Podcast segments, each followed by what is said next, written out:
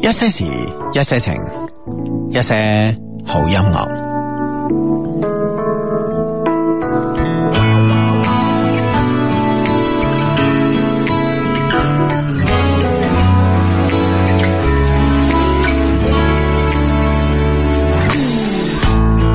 날 평범하니 쌍도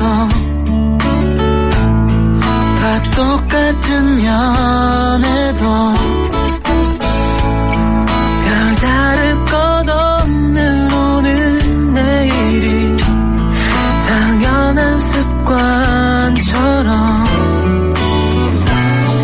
익숙함보다 낯선 무언가 내일 분명 다른 하루인데 매일매일 같은 하루 것만 같아 매일매일 다른 꿈을 꾸면서도 매일매일매일 같은 우리 모습 Yeah 우리 모습 우리 모습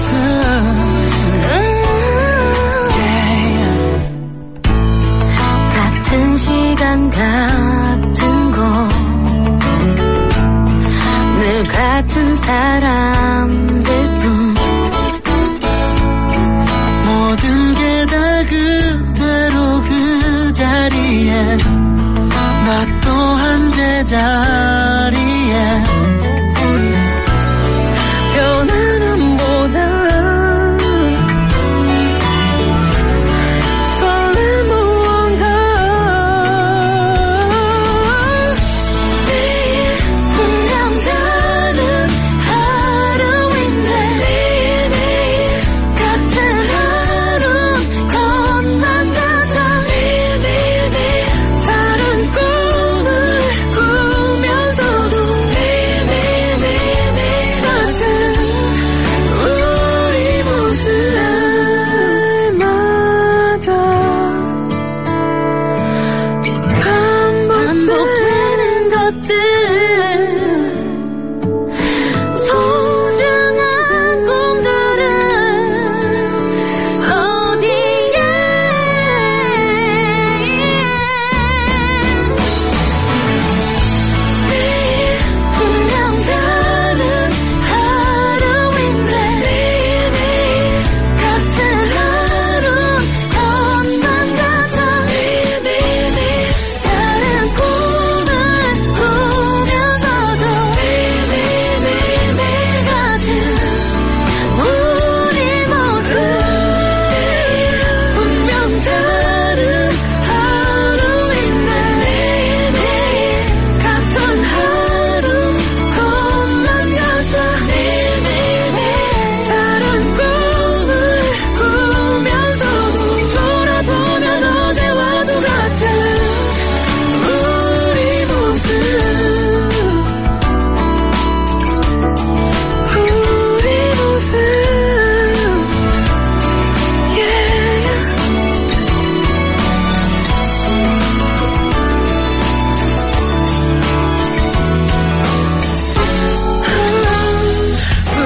yeah. 唉，十點鐘開波係嘛？係啊係啊，十點鐘。啊，喂你 OK 喎，你今日出到聲喎仲誒、吓？呃其實唔係幾好啊，應該係仲差過琴日。你聽下把聲就知啊，唔係我知啊，咁啊但係但係即係安慰你啊 嘛。係嘛？哦 即 實呢係即係你仲出到聲喎，你幾好喎，咁嗰啲咧係其實嘛？今日晏晝我去睇病啊，啊，即係去醫院啊。哦啊咁啊，即係誒去到咁排咗好耐，幾個鐘，啊跟住佢話幾個鐘係啊，好翻喎，已經冇係咩啊，幾個鐘啊要，跟住咧佢話啊誒你睇急診啊？啊急診啊星期日。哦咁，啊幾個鐘，跟住佢佢就話：，誒、你誒、你點啊？誒、誒有冇鼻水啊？嚇，問咗呢兩句之後，嗯你去誒、驗個血啦，咁樣。嗯，咁啊睇下啲白血球高唔高啊啊？驗個血咧，跟住係咧就誒、兩個半兩個半鐘之後攞結果，嗯跟住睇完結果之後咧，佢會話俾你聽，哦都冇咩啊，你去買啲 抗病毒抗病毒口服液食下得啦咁哼，樣。我琴晚翻幾度飲咗啦唉，係咪先我？嘥成個晏晝，啊但係咧就係嚴重咗，我覺得係啊，啊係啊，真係係啊。唔知點解。唉，我琴晚我琴晚就好驚你傳染我，嗯所以我啊，我翻屋企我就喺度諗啊，我到底係飲呢個诶诶诶白州嘅抗病毒口服液啊，飲 響嘅抗病毒口服液啊，飲呢個麥卡倫嘅抗病毒口服液咧，係係嘛，係樣樣啊。都飲啊，我覺得 要。 啊！最後最後我嘅我嘅呢個選擇就係、诶嗰晚咧，我哋咪诶诶飲飲剩一支我哋嘅老司機嘅，嗯嗯係啦，咁啊，所以咧我最後咧就飲咗支老司機，哇，舒服晒，係啦，啊，其實咧，其實我係我係冇冇流感係㗎，只係個冇，嗯我話就係感冒發燒咁解，嗯，啊你而家又發燒啊？少少三十七度八，哦，少少，燒，哎呦，係啊係啊，好慘好慘。啊哈！怪唔知有個 friend，唔知係咪個 friend 诶晏晝見到你啊？啊點啊啱喺微博度講，我估今晚有女嘉賓咯。 咁 咩？咁咩？唉，真係啊！好啦，咁啊，诶、大家多多嚟安慰下志啊，即係啊，咁啊，即係啊，好難得咁啊，即係一個人有感冒吓、啊把聲又咁樣，仲有少少發燒，都堅持係主持節目，就就係啦誓要傳染到我，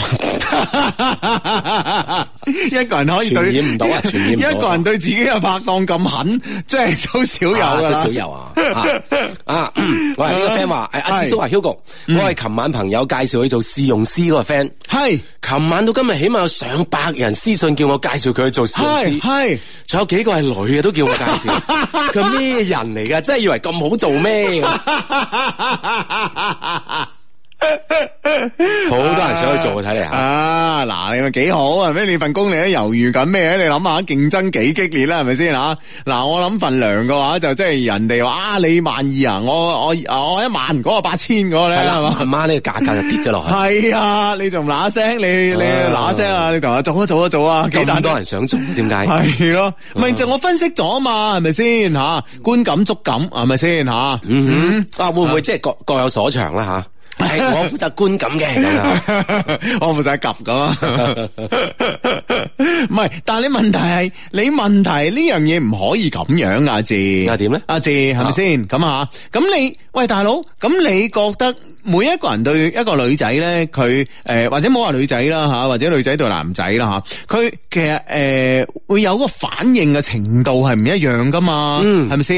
系哦，咁但系问题佢即系某一種感覺，佢、即係诶、即係越練越專業咁，嗯唔唔係係唔係咁樣樣咧，唔會㗎，唔會㗎。如果咧诶、呃慢慢地咧，喂，你做咩啊你？冇你咩又優褲啊，又拉攞我拉翻條鏈啫。 O K O K O K O K 件衫 啊，啊咁樣咁咧就诶、呃我覺得咧就係其實诶、呃就算做呢啲嘅測試員咧，其實都唔係話一個嘅。嗯嗯啊，佢我諗啊當然啦因為一個大數據噶嘛，係咪先？即係譬如譬如話诶、呃有诶一百個呢個男性嘅呢、個诶诶呢個呢、個試驗員咁啊，咁然之後咧就係诶咁啊，我我诶、呃一個女性啊着呢件出嚟咁啊，嗯誒我哋百分之七十都有反應啊，或者係嗯百分之七十都冇反應咁啊，咁我諗係用一個大數據咯，唔可以按個人起户嘅呢啲嘢我。諗都係啊，係啦係啦嗯即係所以呢個行業需求好大啊。系啊，啊，可能流動性都好大。 喂，講到咧就係诶诶，琴、晚啊，琴晚講開話題咧，就係琴、晚咧節目裏边咪有封 email 嘅，咁啊，嗰封 email 嘅诶呢個诶 send 俾我哋嘅男主角，當然啦，呢、個心情又唔係幾好嘅，咁啊，係嗯。咁其實咧就關於诶呢件事咧，其實我有做過一啲嘅數據上嘅調查，我今日吓啊，點樣嗯咧？點樣呢？點樣咧？啊出下軌嗰時候。係 嘛？自己去試下嘛。以身試法啊，嚟唔切啦！如果有時間 都會嘅，為咗我啲 friend 係咪先？上刀山落火海係咪先啊？咁其實咧就係誒呢個誒、呃、據呢個調查所得啊，喺一生之中咧，至少出過誒、呃出軌過一次嘅男性同女性咧，其實都超過百分之五十嘅，亦即係話女性出軌咧，我哋經常都覺得誒，唔知係咪呢個誒、呃市面上啦，我哋見到啊好多新聞啊，都係報男性出啊軌嚇、係咁因為報女性出軌點解會少啲咧？啊，原來咧，呃诶、傳播方面嘅專家咧，同我哋係咁樣解話嘅。咁其實咧就話。如果一個诶、呃已婚女性發現咧你老公出軌咧，你係好樂意同人分享嘅，嗯同埋好樂意咧，係唔係唔系话同人分享，好樂意咧同其他人控訴你老公嘅呢個咁不道德嘅行為。係咪先？哇，老公咁衰啊，咁啊自己結咗婚啊，仲要出边搞嗰陣噶嘛？作為一個女性咧，佢係好願意去同其他人控訴嘅。係系啦，咁诶、呃但系咧反诶、呃但系咧，如果將佢诶角色調轉嘅話咧，诶、老婆出軌咧，咁作為老公呢邊咧，佢願意呃向出邊咧講呢件事，同埋同佢嘅同性又好、異性又啊好傾訴呢件事嘅機率咧，你知唔知細咗幾多啊？係細咗百分之八十七嘅，哦啊，即係絕大部分都唔會講，係啦，冇錯啊啦哈，所以即咧係。收埋收埋啊嘅。所以咧就話，雖然咧調查就話咧，其實咧出軌過一次啊，婚姻之內出軌過一次嘅男性同女性咧，其實都係超過百分之五十嘅。但係你諗下，嗰百分之五十嘅女嘅誒個太太，即係老公出軌咗啦嚇，個太太一定係講嘅。係咪先？就算有啲疑似老公出軌，都可能會同自己啲 friend 講嘅哦，。先控訴住先。哎系啊，系啊，系啊，系啊，啊诶个 headphone 大聲啲，係冇錯。咁啊，佢都會先講先噶嘛。嗯但係問題咧就係話，如果有百分之八十七。我當佢九十啦吓，咁誒誒當佢百分之九十啊，個老公啊唔願意同其他人講自己老婆出軌嘅，咁所以咧呢個百分之五十嘅出軌就嘭一聲咧就變成咗幾多啊啊？十成百分之十五咯，系啊，就剩翻百分之五啦。係啊所以咧廣為人知嘅可能就覺得，誒男性吓，啊即係即有系出軌多好多啊多好多，體量大好多。啊誒，哈其實咧都唔係啊嘅，所以咧從呢個角度嚟講咧，我唔知道係咪可以即係安撫下我哋嘅 我哋個 friend 啦，即係咁但係發生喺自己身上咁好啊難係，嘅，大家都希望係令過去嗰百分之五十啊，冇出軌嗰百分之五十啊，係咪系先啊咯，嗯。嗯啊啊，所以咧就係咁樣樣啊啦。系啦，冇錯啦吓，咁啊，而且咧就係诶有百分之四十一嘅呢個伴侶已婚嘅伴侶，诶、承認有個精神出軌嗯，啊喂，睇嚟即係按出軌呢呢樣嘢，無論精神或者身體啦吓，嗯係個比率都幾大。哈係啊，其實理論上嚟講，嗱，我早就講咗啦，係咪先？婚姻制度係人類諸多唔合理嘅制度其中之一嚟噶，我真係我一直都係堅信嘅。係嘛？啊，因為呢個制度唔合理吓，嗯係啊所以會導致咁多呢咁嘅合理嘅情發生況出現， 因為呢個制度唔合理，所以啊，你唔尊重呢個制度，你就係你就係合理噶， 可唔可以咁樣咁樣嚟？ 從呢個邏輯上面，可唔可以咁樣分析啊？唔知唔 但至少道德上唔得吓。OK，係咁啊，誒百分之二十二嘅已婚男性啦吓，誒、至少哇，即係誒至少咧五年出軌一次，嗯嗯哼，哼啊哈。哦，仲有一個時間點嘅，系啊系啊系啊系啊吓，而五年出軌一次嘅女性咧就會比較少啦，啊啊係啦，咁啊只係佔百分之十四嘅，嗯。啊，我條條數計計唔 到，真係，啊即係去到五年之後就爭好遠咯。係哦啊，係啊，係啊，係 OK 啊，啊，诶，唔係，即係話，诶，百分之廿二嘅已婚男性咧，就係基本上咧五年你就會出軌一次噶啦，嗯嗯嗯啊啊哦啊！咁啊，女性咧可能出軌嘅呢個百分之十四吓，诶，即係诶五年出軌一次嘅女性咧，係只有百分之十四，亦即係話女性出軌咧係好密集於某一個階階段。段嘅，唔係好似男性咁有規律嘅，五年出一次，五年出一次，十年出兩次，十五年出三次， 啊咁樣吓，咁诶诶，你知唔知出事诶、呃出事咧？呢、個頻率最高嘅對象係咩啊？哦，係咩啊？係同事。哦，嗯即其係出軌嘅對象。出軌嘅對象係诶系同事，而且咧百分之十四嘅已婚男女同同事咧係發生過性關係。哦，啊因為會唔會真係相處嘅時間多得滯係，啊，係啊，哦主要時間都相處啊，八個鐘咁啊，系啊，所以如果你想避免你太太出軌嘅，其實某種程度上咧，佢冇翻工咧，呢樣嘢咧就可以哇，將呢個呢個即係呢個數字啊降低好多，系啊，至少要將你嘅機會降低啊嘛，係咪先啊哦？係啦，出差咧啊，知唔知诶、啊就係呢個出軌嘅最好嘅時機啦。啊，男女同事一齊出差，男女同時一齊出差，啊百分之三十五嘅已婚男女咧承認喺出差時咧有個外遇啊哦啊咁樣樣，係啊係啊啊啊啊係啦，咁咧誒誒呢個調查者咧作咗一個呢個前提，前提係假如咧永遠都唔會被發現啊，你會唔會出軌？百分之七十四嘅男性咧表示一定出硬啦，唔俾人發啊反現。正發現唔到。啊啊啊！啊系啦，但诶、呃但系咧，女性呢方面嘅百分比咧，只有百分之六十八。即係假使永遠不被發現你嘅出軌行為啊，只有百分之六十八嘅女性咧表示一定會出軌啊！喂，睇嚟出軌呢個機率好大喎， 係嘛？都六啊八、七啊幾咁。係啊，聽完我哋今晚嘅節目就係出軌常態化，阿志再都唔恐懼婚姻啦。唉，即係如果咁嘅數字啊，係啊哈，的確的確都幾震驚喎。系啊，咁啊，一段婚外情嘅平均持續時間咧係兩年。嗯哼啊，咁其實我睇到呢個數據咧，反而我會震驚喎。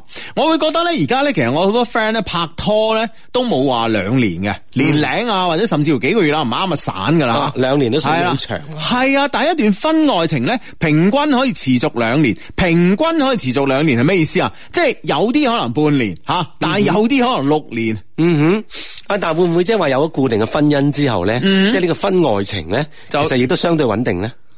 哇，咁樣咯，哦即誒係即係從呢個數據啊，啊啊啊啊去睇呢個分析啊嘛。喂，其實從物理嘅模式上邊嚟講係合理嘅啊喎，哈係咪先？係啦，因為如果我呢邊穩定，係係係。咁我就唔影響呢度啊嘛。冇錯冇錯，即係假假使即係我哋做一個物理模型嘅分析嚟講吓，如果係一部火車，嗯哼，你行喺一條鐵軌上面，嗯而你出邊楞到啲嘢，係你相對上嚟講咧，嗰樣嘢咧，即係比如話外掛一個物件吓，你相只要嗰、個诶掛、件夠呢個堅固、嗯夠牢固嘅話，其實係好少話诶、呃向唔同嘅角度揈啊，而挫斷啊诶、呃或者揈甩呢個掛件嘅。嗯哼但係汽車就有時唔一樣啦，係咪先？佢係可能轉左彎、轉右彎啊，急剎啊、急停啊咁樣，係嘛？嗯所以嗰段關係咧，反而係嗰段外掛關係咧，啊反而係唔穩定嘅。啊，反而咧就只要係你匀速運動，你外掛嗰嗰嗰個物件咧，係同你一齊，因為慣性嘅原理係一齊匀速運動嘅。嗯哼哼，物理學得好，你睇下，你睇下，你得真係真係真係啊，真係。 嚇到我又拍台，系咪嗯先？所有學科都要學噶，各位同學，係咪先？物理學得好，你睇下你對呢個婚外情嘅呢個解釋係咪先？係嘛幾咁到位咧？啊，幾咁融會貫通。係啊，啊，真係係啊，相對而言噶嘛，咁啊呢係啊嗯段呢段感情穩定咧，而嗰對咧，誒嘅穩定嘅時間咧都長咗噶嘛，啊，真係啊。OK，咁啊，嗯阿志你去睇病啦吓，咁啊醫生咧都睇病啊。相弟晚上好啊，啱啱加完班啊，今日好多門診手術啊，好餓啊，晚飯仲未食啊，保佑我今晚平平穩穩度過今晚夜班啊，好驚半夜翻去加班啊。嗯，係咯，你你琴晚你懟幾支抗病毒你就得啦你，就 OK 係啦，係啊就偏要睇完病先話要睇，唉，啊真係啊話你噶啦，真係 啊。啊！呢個 friend，喂，我有同事超過十年嘅誒異性嘅同齡同事，嗯但係我哋兩個冇產生過關係喎。哎喂，睇嚟我真係拖數據後腿嗰個啊！啊，你咁你使唔使坐言起行啊？ 啊，真系得啊，咁啊，几好咁啊，好咁啊，呢、個个 friend 咧就话咧，诶、呢、個个 friend 就係咁噶啊，呢、個个 friend 咧就話咧，诶、健身達人 Hugo 求幫助點醒我個肥老公啦，佢而家一日食完飯之後咧就坐住玩手機，結婚一年半啊，肚腩大到無法直視啊，哎呀叫佢學 Hugo 做下運動，但係佢咧就啊、就以落班攰為藉口唔去啊，B B 唔求你練到 Hugo 咁八嚿腹肌啊，啊，只要你唔要诶、啊只要你唔係一嚿腹肌就好啦，咁樣係咯、啊，大肚腩要運動啊！哦嗯，嗯嗯嗯，啊，所以呢樣嘢要啊，要唔能夠成日坐住玩手機啊！係啊，真係其實搞咁其實老婆冇咩辦法刺激佢啦，嗬 啊，一定要喐噶嘛即。係即係好似網上嗰個咁樣啊，苦我撐，咩時間可以錫就係做苦我撐嗰時，唔錫你。係啦，一定啊，要俾啲壓力佢。唔係，即係有時咧，其實我覺得其實誒、呃一個人減肥，其實咧小弟不才啦吓，我都誒、呃我嗱我做運動啊啊嗯做咗兩年啦吓，小弟不才都肥咗廿三年嘅咁吓，咁、其實真係唔你。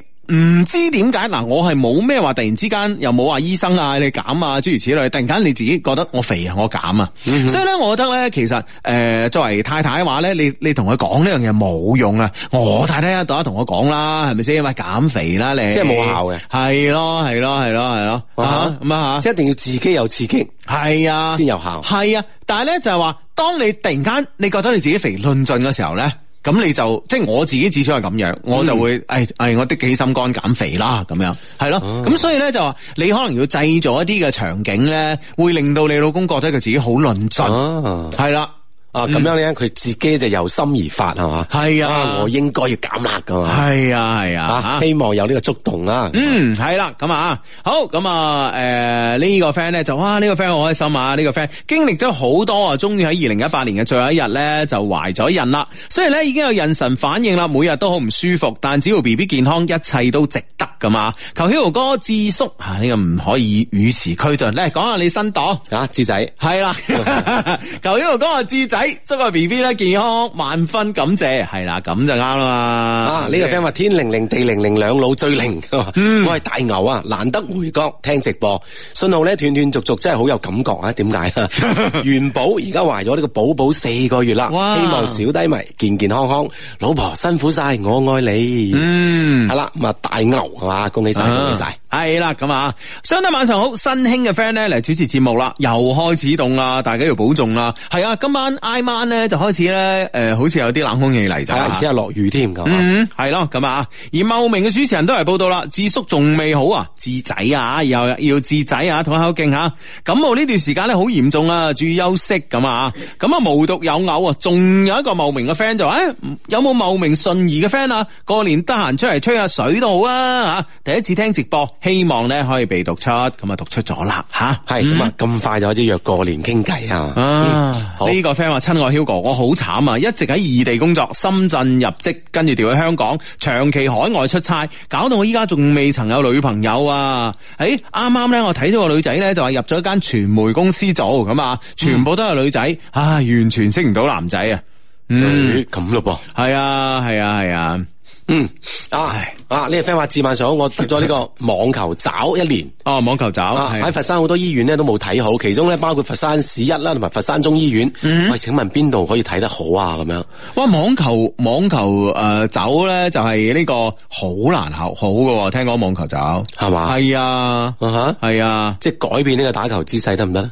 網球爪唔係話打網球先有噶啫，即咪基本係係譬如話你有啊有有一種，譬如話诶诶肩膊嘅一種，即係诶呢個膊頭有一個關節嘅嘅病咧，叫做五十肩，你聽過未啊？啊嗯啊啊啊二十歲都會有噶，哦，唔一定要打成呢個動作。係啊，唔係啊，佢哦只網球爪就唔知係，即係總之係係幾扎使，唔係一定打網球先會有噶，哎呀，係啊，但係诶，佛山呢啲都好出名噶咯喎。係啊，佛山中醫院呢啲係啊好出名噶咯喎。嗯啊啊，真係，诶，或者咧，嗱，我覺得你可以咁樣，或者你可以關注一啲網球嘅公眾號。 雖然咧網球爪唔一定咧係打網球得嘅，但係咧打網球得呢樣嘢嘅呢個病嘅人咧，相對嚟講比較多。嗯，係咪先？咁你可以關注一啲網球號啊，喺诶、呃、網上搜索一啲啊，加入一啲嘅網球群啊，咁樣。啊，睇下佢哋有啲咩介紹。係啊係啊係啊！我記得咧有個 friend 咧同我講過，诶、就話唔知點樣攞攞條橡筋啊，每日點樣向邊個方向拉啊，哦啊幾個月之後就好咗啦。咁啊，係啊係啊啊哈，係啊係留意留意。係啊，但我真係唔記得咗啫嘛吓，嗯。嗯，系好啦，Hugo，我同我男朋友一齊咧幾個月啦，我哋異地戀啊，我想咧诶、呃新年之前咧送花開富貴禮盒咧俾個屋企人啊，但點樣叫我男朋友俾個屋企人嘅電話號碼我咧咁啊啊，而且咧佢又唔察覺嗰種咧吓，边、個方法比較好啲咧吓？願所有異國戀人咧都天長地久，祝所有嘅 friend 咧豬年順順利利，身體健康，心想事成，咁啊，多謝你先，咁啊，诶點樣咧吓？因為你好寄快遞要打電話噶嘛，係係，即係嗯要將嗰個收人、收件人嘅電話號碼。你話誒無啦啦有個話費充值咁樣，嗯咁梗係充俾當地啦。你喺異地，你喺異國係嘛？嗯冇理由充俾你噶。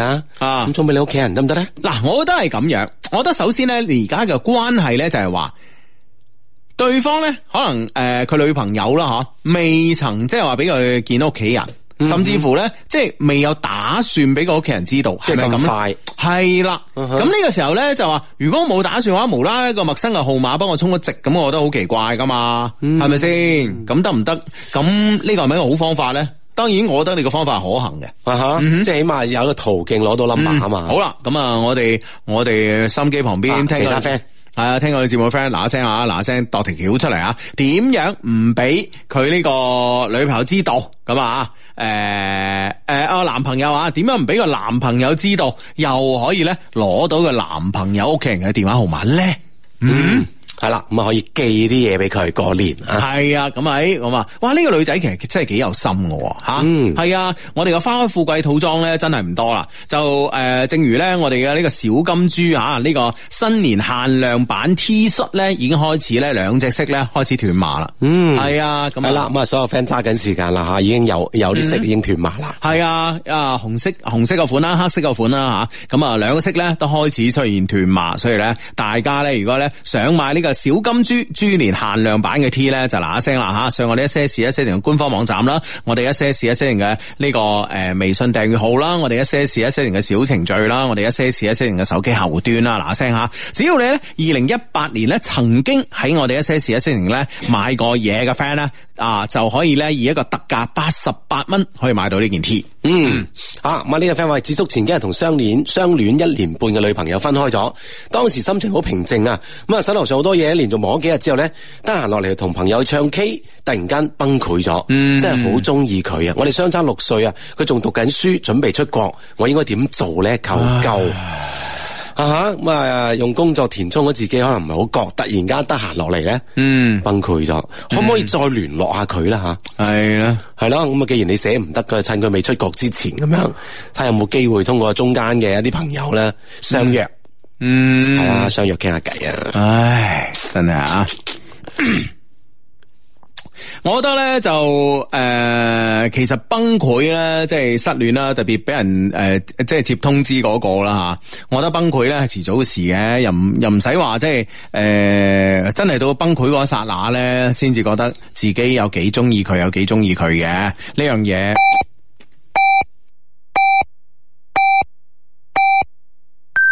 北京時間二十二點正。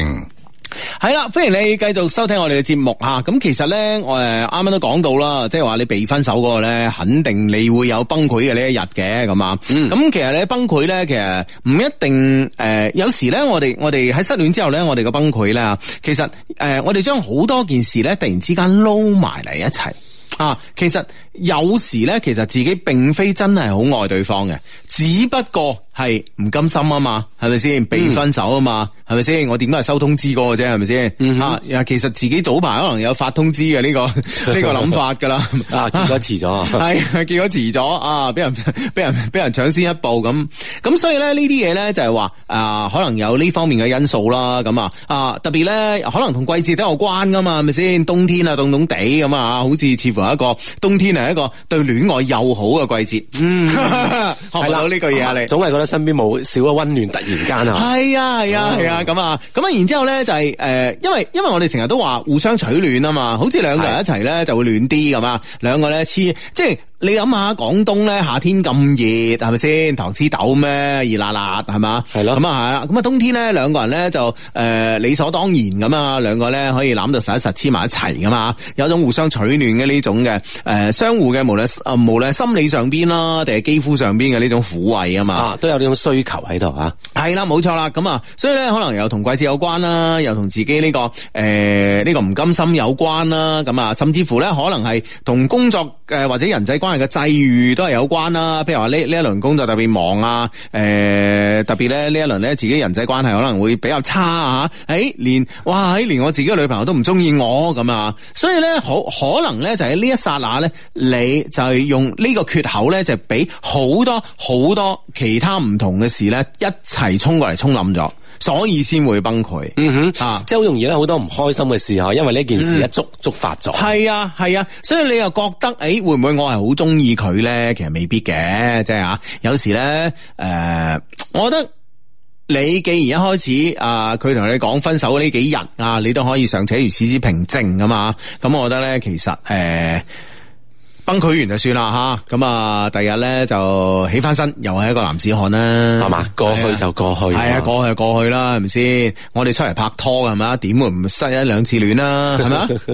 啱唔啱啊？啱啱 啱啊！係嘛？我哋拋個身出嚟拍拖係嘛？一兩次戀都未失過，點好意思同人講啊啊，？即係對對唔住自己係嘛？係啊，係咪先？啊，從呢個角度諗，係咪失戀都係一件好事啦？係咪先？至少即係你嘅人生有履歷啊嘛，嗯係咪啊？啊啊！，希望呢件事可以大步攬過。係啊，拍一次拖，跟住咧就已經係誒成家立室啦咁啊。雖然都好好，兩個人可能好幸福啊，但某種程度即係有時會會諗下，即係好似喺情場方面欠缺一啲履歷咯，個 file 唔靚咯，係咪啊先有？少少遺憾 啊。係啊，係咪先吓？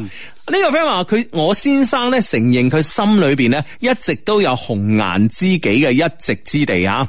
我好想忘記呢件事啊，但係呢句說話咧，誒、就好似嗰個故事嘅骸骨一樣啊，喺我腦海之中咧揮之不去，仲時不時咧湧現出嚟咧恐嚇我、刺激我。唉，你話你呢個啊你老公真係好講唔講，講咩唔好咧，真係係啦，你明明唉即係只不過你日心入邊有咁諗就算啦，係咪先？嗯講出嚟咁樣，但係啊係誰知咧對方係咁上心，系啊，喂，同埋咧，喂，你話呢一個老公咧，喺咩情況之下咧，先會講呢句話先至會同佢老婆講呢番嘅说話咧，真係啊百思不得其解喎。啊，老婆審佢嗰陣啦， 喂，呢啲打死唔講噶啦，呢咪啲就屬於係咯喂，呢啲屬於係打死唔講噶，真係噶，唉，嗱講出嚟咧呢件事真係點點點收科啊！嗯冇得收科，啊冇得收科，真係噶。冇得收科啊！所以所以呢樣嘢真係，唉，我唔我唔明白，我唔明白呢個老公即係即係咁老公可唔可以搵日主動再同佢講話已經冇啊呢個位置咧？啊，唔知點解冇咗咯喎，係啊，真係冇哦係啊咗喎咁變咗企位咯喎， 仲係啊啊有。咁咁得唔得咧？咁冇啊冇張凳啊， 冇咗個位置啊， 或者或者或者個老公同個太太講啊，我發現已經冇個位置啦，佢位置俾人替代咗啦，咁啊啊，邊個呢個就係你，係咯，啊或者係我嘅仔仔，或者我嘅女女咁啊啊，即係可唔可以咁咧？唉，咁啊，睇我老公識唔識做啦。不過開始已經講呢句咁唔識做嘅说話，真係有啲問喎吓。係啦，嗯即係呢下要點點算咧？咁自己點樣過呢一關啊？啊即係老公心入邊有啫，係哈嘛？啊哈，咁啊，梗即係事實係啦上冇呢個行為噶嘛？即係唔係可唔可以咁樣開解自己咧？啊，咁樣诶，呃咁、你心入邊你咪有假想一個咯，係咪先？係嘛啊，就平衡翻，係啊，如果唔係點解咁多師奶中意 TF boy 啫？係嘛？係啊，哦我假想一個，我都有， 係啦，天使。 啊，其他就係佢，啊係咪得唔得？啊，希望可以啦係啊，即係係啊平衡翻嘅心態，平衡翻，平衡翻啊，咁啊。 唉，相低啊！我單身差唔多一年啦，唔知係咪前度詛咒到依家，仲係單身狗。希望相低咧可以幫手破咒啦，萬分感謝啊！仲有啊，之前咧喺诶 Love Q Mall 咧買兩支老司機，唔錯啊！阿媽話利是封好靚，不過太少啦，下次可唔可以送多包啊？咁啊，好啊，好啊，好啊，下次啊，下次啊吓。嗯啊，嗯哇，呢個 friend 喂開波啦，開波啦，中國對泰國啊，金口喺邊度咁啊樣？唉，哇，係點咧，阿係姐啦？，點咧？點咧？係咪先？係啦啊，有時即係呢啲嘢，我哋又唔敢隨便講嘅，係咪啊？係啦，反正 呢個大大戰之前我話病咗係咪啦，啊。冇入大名唔係單，嗱，心裏邊咧，梗係永遠支持中國隊噶啦，係啊咪先？絕對啦大家中國人咁，係咪先？但係有時咧就係、唉，你知啊啦，有時咧講出嚟咧，萬一有個閃失係咪啊？嗯咁啊俾人話啦，嗱，Hugo 你烏鴉口啊你，你中意邊隊邊隊衰啊，你背你啊咁，唉，所以有時咧真係唔知點講係好嘛，係嘛唉，但係講講咗啦，點都支持中國隊啦，啊係咪啊？絕對嗯，好咁啊！呢個 friend 咧就話：，唉，誒，相弟你好啊！今日試咗下溜冰，第一次溜冰跌倒咧，我腦袋咧就生咗個大瘤啊！哦，啊唉撞親冚親個頭咁啊！唉，你一算係咁啦，我個朋友咧第一次溜冰啊，個手腕啊骨折啊，係啊，即係所以咧好多運動都要小心㗎嘛，係啊，所以你諗下人哋嗰啲係咪你覺得自己好幸福啊？其實幸福咧來自於比較啫嘛，係啦，係啊，係咪啊先？一定要有對比啊，系啊，老公心裏边有佢有佢嘅呢個诶咩紅顏知己，啊佢紅顏知己有幾靚啊，係咪先？嗯佢夠唔夠啊？黃俊海靚啊？啊，我有三哦個㗎，係啊，佢先得一個哦㗎 系啊，係咪先？贏佢 咁啊，有幸福感啦，係咪先？唉，真係啊！好咁啊，呢個 friend 咧就話，诶呢個 friend 咧就話，诶晚上好啊，Hugo 啊，智仔，啊呢個 friend 與時俱進啊，我好唔開心啊，我發現咧我中意咗我嘅女閨蜜啊，但係咧我都知道啦，佢嘅擇偶標準要一百七十五以上，然而咧一百六十五嘅我咧就好似相差太多。 系，而且咧，佢而家咧好似咧仲沉溺喺上一段嘅感情之中啊！啊，请问 Hugo，我究竟要點辦咧吓？要唔要追佢咧？我今年三十啦，係放棄咧，定係同 D L 介紹嘅一個感覺一般般嘅女仔發展啊？咁啊，嗯嗱、我覺得咧咁樣啦，即係人生咧有時咧就係點都要去一鋪噶啦，去一鋪。係啊喂，，但係對方嗰個係咪一個硬性指標嚟啊？喂唔理啦，唔理啦，係嘛啊，即係只係對自己負責，無憾就算啊。嗯嗯嗯，系咯，唔理噶呢啲嘢，系咪啊？咁你喂大佬，你卅歲啦，係咪先？咁我覺得你自己係急噶啦嘛，已經話，诶、如果唔係佢嘅話，就另外一個 D L 識得咁诶呢個感覺一般般嘅。啊咁喂、如果你咁嘅情況下，你都唔試一鋪，係咪先？你唔同、喎，你唔同我智仔、喎，係咪先？玩到八十歲又點啫？係咪 先？啊，我唔急。係咪先啊？咁你大大佬你仲有大把時間抌喎，但係而家你自己話俾你自己聽，留俾你嘅時間已經唔多咯，啊即啊即 係好似中國隊咁。即係會唔會佢試完呢鋪之後，反正仲有個感覺一般般嘅喺度等緊你，系係嘛？系啊咯，都係試下嘅系咯，啊！呢、個 friend 話茂名嘅 friend 知唔知道呢個茂南區公務員嘅工資啊？嗯，尋日咧廣東省選調公務員面試成功逆襲咁啊！係哇！你犀利啊！犀利啊啊！有冇 friend 知啊？嗯，系啦，有 friend 知啊，講聲啊，啊，俾佢提早知道呢個壞消息得好噶嘛，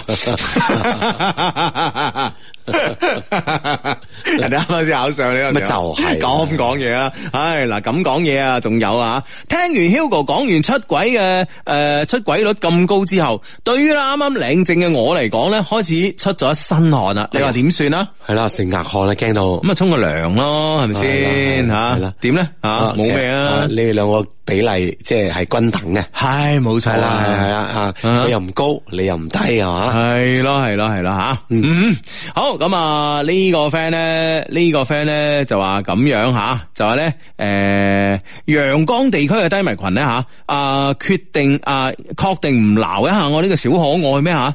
其其他群咧啊都有節目啦吓，唉求被執過啊！過年咧翻屋企可以賺紅包嗰啲咧，即係哦，想有我哋一些事一些情嘅呢個啊，我哋個群係嘛吓，啊特別係陽光群係嘛吓，咁啊陽光嘅 friend 自己嚟組織一個先吓，係嗯啊，相低嚟嚟緊呢個禮拜咧，同老婆日本誒遊玩一周啊，旅行一周，希望可以成功做人啦咁樣。嗯拜託金口開一下，多謝多謝 Ờ. 啊啊！去日本旅行做人成功係嘛？嗯嗯嗯好得嘅，一定得。一定得啊，一定得咁啊！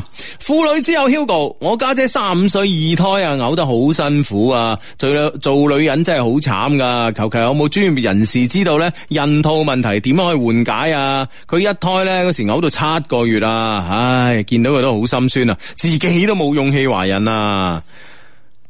唉，真係慘啦，真係啊！咁人哋一胎嘔成咁都有都有勇氣啦，係咪先？係啊，你啊同你嘅勇氣有咩關係咧？係啊，其實唔記得噶，其實真係唔記得噶，係嘛 係啊。即係呢一段會失憶 㗎。唔使驚，你唔早問，我今晚先去完呢個諾亞醫療嘅呢個诶呢個年會啊哈啊！如果你早問嘅話，啊哇！帶呢個問題去 啊！大把诶，專大家大把和平啊、張港蘭啊呢啲呢啲講诶廣東頂級嘅呢啲呢啲诶诶產科嘅專家喺度，我去問一問佢啊嘛。唉，真係啊！嗯係啦，咁啊，當然誒，有專業嘅醫生都可以指人指導佢嘅啊嚇。嗯嗯，系啦，喂，呢、個个 friend 咧就我其實咧就啱啱話想問攞電話 number 嗰、個个吓，其實咧我已經透露咗我男朋友要咗個地址啦，就爭電話 number。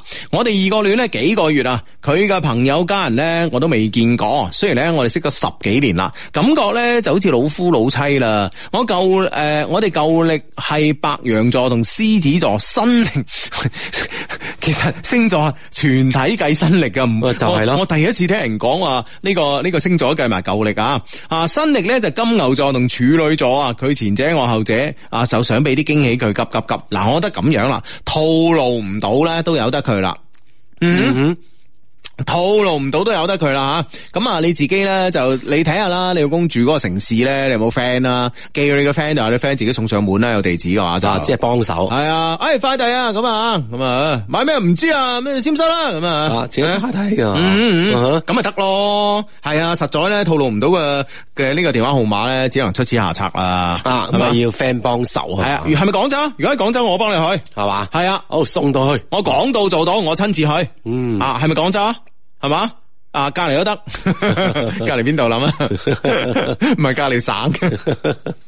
啊，附近啦，附近我幫你啊，真係啊，嗯，啊！呢、個 friend 話 Hugo 芝芝誒同老公決定月底 去新疆旅行。作為南方人咧，第一次去零下十幾度落雪嘅地方。請問兩老去咁凍嘅地方有咩温馨提示啊？咁樣着嗯多啲咯，着多啲啦，係啊準備多啲啦，你啲係啊外外套啊，等等啊，羽絨啊係啊，一定要誒、呃有啲嗱，其實羽絨咧就唔一定係真係，其實咧羽絨係唔一定係好保暖嘅。啊哈大家有個誤區，啊就覺得羽絨特別保暖。嗯啊哈，咁啊，咁點先保暖呢？吓、其實其實咧就係話有一件好防。如果你去到新疆呢啲地方啊，我唔知你淨係誒烏魯木齊行街啊咁樣唔出，唔係點出街另計啦吓。咁如果你出街啊，咁去新疆啲誒、呃其他地方風好大，你一定要有一件好防風嘅外套，啊吓啊有好防風。有件衝鋒衣啊係嘛？係啦係啦攞一係啦頭風羽絨咧其實最大好處咧就係佢輕。嗯哼，你知唔知啊？其實同樣嘅保暖嘅程度之下咧，羽絨係輕啲嘅。啊！但係咧，你話如果真係保暖嘅話咧，其實未必羽絨係最好嘅。啊，你要大家搞清楚呢個誤區。嗯啊，反而嗯而而家對於好多嘅戶外運動嘅用品啊，衫褲啊好啊，即係都好多黑科技嘅吓，嗯係啊自己去研究下，係啊會幫你係啊保到暖嘅。係啊係啊，上次咧啊啊啊啊啊小飛飛咧先同我先先同我講佢嗰件衫咧啊啊有個充電寶啊哈啊可以即係加熱嘅哦，啊哈。咁犀係利，啊，幾個人啊？佢話咁我哋買嚟做咩？個人啦咁 啊，都都都過癮嘅。都個人啦，個人啦，個人啦咁啊！ 唉，真係啊！係咁啊！誒、呢、個 friend 咧就話咧誒。誒，阿志 Hugo 啊，咁啊，Hugo 阿志晚上好，聽日咧就係我同男朋友，男朋友同我相識一周年，希望可以讀出。所以咧，我屋企人咧一直咧唔睇好佢嘅工作，希望佢嘅努力咧可以說服我屋企人啦。我哋二零一九都順順利利，愛你阿鵬哥。嗯，有咁樣一個女朋友嘅支持咁啊，相信鵬哥咧工作無論咩工作啊，都會加倍努力噶啦吓。嗯 嗯。係啦，咁喺一齊咧可以將呢個做好啊嘛，等到屋企人嘅認可係嘛。嗯，系啦，相弟你好啊，我喺新加坡主持節目啊，陪爸爸媽媽旅行，祝佢哋玩得開心啦，咁啊，記得要讀出啊，我翻嚟會聽噶，咁啊，OK，咁啊，祝你哋旅行開心，嗯，嗯，相低晚上好，周末咧同女神小可愛去南昆山浸温泉噶嘛。喂，佢膝頭哥今日撞咗四次啊，哇心痛死我啦。咁咁有咩辦法可以燒魚啊？咁樣啊，反正反正你就唔好，即係既然咧人哋膝頭哥撞到咁魚啦吓，咁我覺得你喺南昆山你兩個嘅時候咧，你注意即係唔好話嗌佢跪咁多啦，啊啊，即係喺姿勢方面啊，係啊係啊，要注意呢樣嘢。哎係嗯 啊。啊如果有啲實際需要嘅話，單膝跪提醒 佢，啊呢隻腳冇，呢隻腳跪。啊！誒，P.S. 幫我同佢講聲啊，女神小可愛呢兩個人辛苦啦，好好休息，愛你。啊，係係啦係啦係啦啊！誒，幫佢捽下啦，不過不過一捽女生都會大嗌噶啦啊嚇，啊啊都係算啦嚇，有咩唔好咧？痛啊啊嘛，咁你你嗌下嗌下慣噶啦，係嘛係啊，上司習慣啦，係啊係啊 OK，OK 好似東哥隔離屋咁噶嘛，係嘛係啊，東哥隔人屋好嘈嘅咩？喂，你唔知咩？我真係唔知啊嗰喎。日東哥三更半夜啊，大波東喺誒誒群裏邊誒發咗個視頻啊嘛，哦係啊，就誒隔離屋啊嘛，就佢隔離屋佢仲影住個窗，哇！嗰個女嗌得幾凄厲啊！哇，係係咁咁啊去去敲門去救人，冇啊，東哥話使唔使報警啊嘛？係咯係咯係啊咯。哦，你俾有冇俾意見我佢第啊？二朝先見到，哦，遲 咗啊！係啊。唉，啊真 係，啊，東哥真係啊！即係咩人都住埋一齊啊 嘅，物以類 聚。哇，幾凄厲啊，幾慘啊，真係！哎呀真係哇，叫到啊，真係！真係好想去救 佢啊！啊，東哥，東阿哥，東哥真 係，唉，真係。好咁啊，呢個 friend 咧。 呢個 friend 咧就話呢、個诶诶咩話？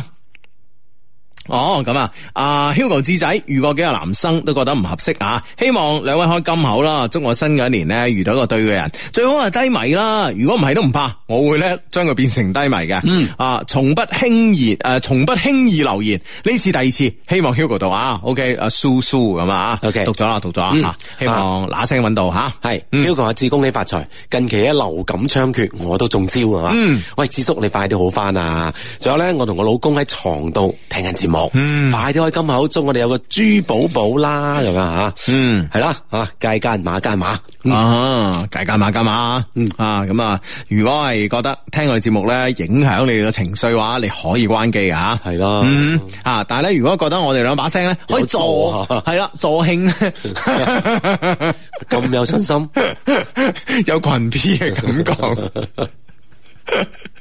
唉，咁啊，啊，咁啊，色隨尊變啦，咁啊，嗯，係咁啊，兩老晚上好，依家先發覺咧，單身唔緊要，緊要係屋企人搏命咁洗腦啊，真係攞命啊！唉，即係啊，逢年過節啊，冇拖拍嘅朋友咧，又俾人催拍拖，啊有拖拍嘅朋友咧，又俾人催呢、個誒、呃、生結仔婚啊，咁啊啊啊結婚結咗婚嘅咧，又俾人催生仔，生咗第一個咧，俾人催第二個。吓，唉啊唉，總有嘢噶啦吓，係啊所以係啊大家放心，其實呢樣嘢咧，我覺得啊，某種程度上邊嚟講咧，係一個社會嘅問題。嗯哼，嗯，啊，即係社會係啊，啊，你覺唔覺得咧？就係話，因為成個社會咧，佢個話題匱乏啊，嗯哼，咁所以咧，大家先至會诶、呃逢年過節咧見面先係講呢啲。係咪先？而家其實，喂，你話大佬啊嗱，我見到一個誒、呃譬如話親戚咁啊，一年都見唔到一次啊嚇，而且又覺得呢條友面目可憎係嘛，咁啊都唔想點理佢啊。喂，大佬，大家坐，喂，一家人坐圍台誒、呃、兩圍台食飯，啱好佢坐我隔離，咁唔我唔通一餐飯唔同佢講嘢咩？係咪先？咁講咩咧？係咪？講咩咧？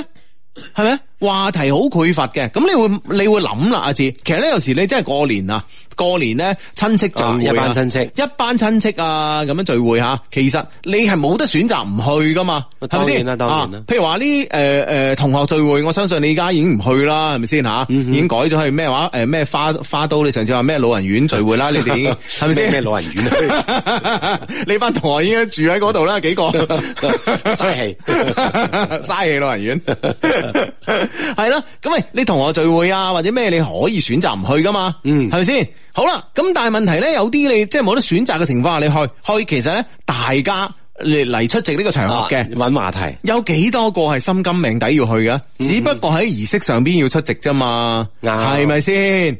係嘛？OK 啦，咁去到講咩咧？啊，你你你喺度諗話題嘅喎，喂，你問下人哋而家做緊咩？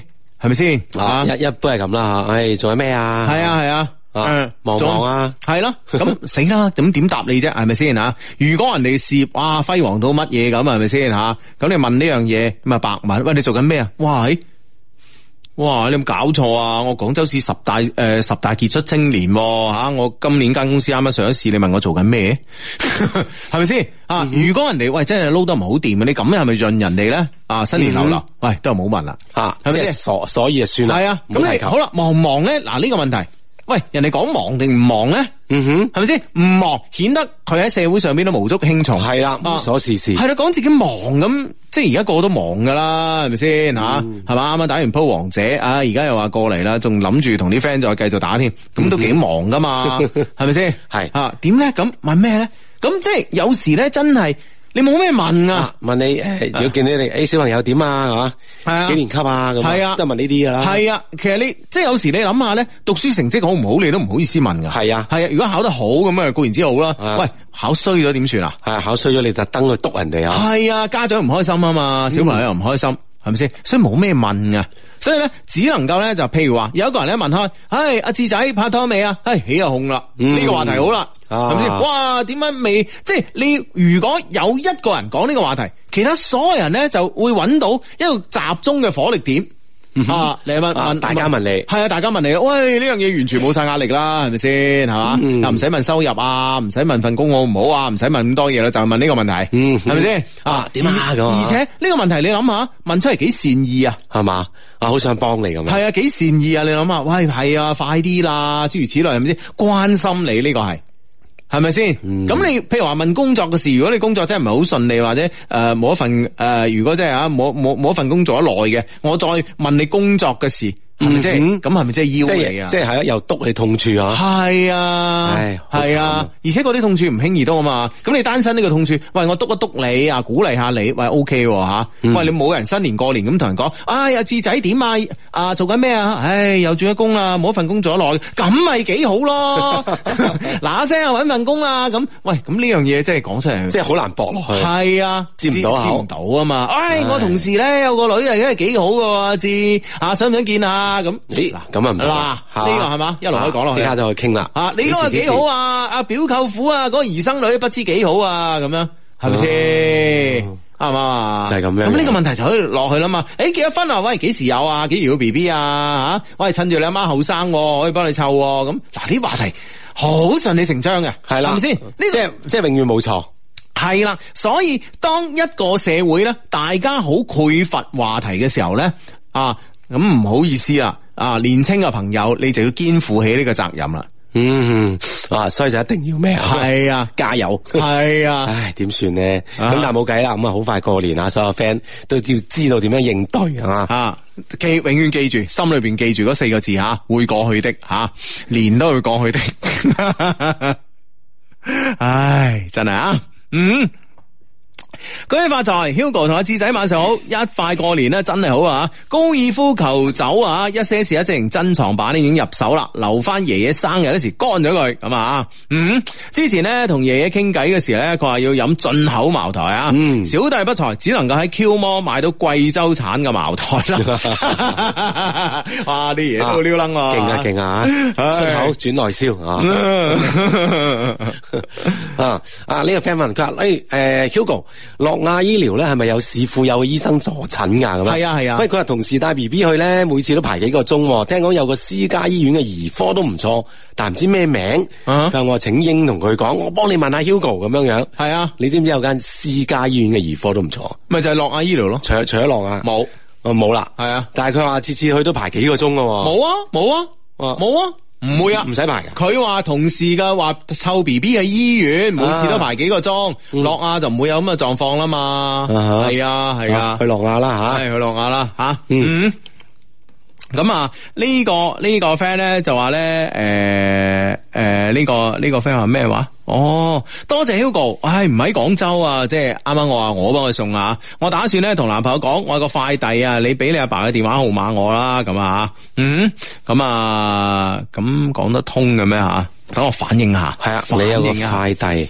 嗯，同佢阿爸嘅電話號碼，我係要轉轉你個彎下。 嗯 慢慢嚟。係 慢慢嚟，慢慢嚟啊！唔急唔急啊！OK，咁啊，手上咧揸住一封嘅誒、呃、電子郵件，咁啊嚟自我哋充滿感情嘅電子郵箱，咁啊而家咧 send 郵件俾我嘅方式咧多咗好多啦，除咗 send 嚟我哋呢個 loveq.cn 吓 l o v e q at l o v e q .cn 之外咧，仲可以咧喺微信上邊啦，微信上邊咧打開我哋一些事一些情嘅微信訂閱號咁啊，咁啊點啊下拉菜單，咁啊最右手邊嗰個咧就係最好玩，點入最好玩咧嗰度咧就係啊數落去第三個上邊數落去第三行咧就係感情感郵箱啦吓，嗯啊，同樣都可以咧，將你故事咧寫成文字咁樣，誒 send 俾我哋就 OK 噶啦。嗯，親愛相低你好啊，我叫阿威啊，巨蟹座。小弟文筆唔好，望見諒啊！好高興咧，第一次 send 誒郵件俾你哋。作為一個老低迷啊，聽呢個節目咧已經十五年啦。首先肯定要讚美下你哋啦。Hugo 係一個英俊瀟灑、雄才偉略、一絲不哎誒一絲。一絲不掛一，絲不苟， 氣度不凡，永遠走喺時代尖端嘅，遠睇近睇都係咁好嘅一個人。而阿志志咧係一個沉沉重穩重、 點啊？沉重穩重、 坐懷不亂，以聽八方。 既坐懷不亂，又以聽八方。我哋都記得我哋啊，見機行事，得心應手，揮灑自如，風流倜儻，酒店界嘅達人。仲有啦，迷人嘅迷人可愛嘅小助理，多謝你哋咧陪伴我呢個青葱歲月啊！冇咗你哋咧，我嘅黑夜咧係難捱嘅，眼睛係通紅嘅。聽到你哋快樂嘅笑聲咧，證明我唔係一個人，你哋咧俾到支持我，俾到力量我。嗯，多謝你啊！嗯，多謝多謝。今次咧寫封郵件俾你哋咧，並唔係有咩感情嘅問題啊，而係想喺呢度咧講一下咧二零一八年我所發生嘅事情。上一年咧係我踏入三十歲呢個行列啦。作為一個八零後嘅我，係聽住誒、呃、聽嘅咧都係容祖兒同埋陳奕迅嘅歌，生活靜靜地看誒、呃生活靜靜地看着時光飛逝。二零一八年嘅四月，我經歷咗失戀同埋失業，同拍拖十年嘅女朋友分咗手。哇，十年啊！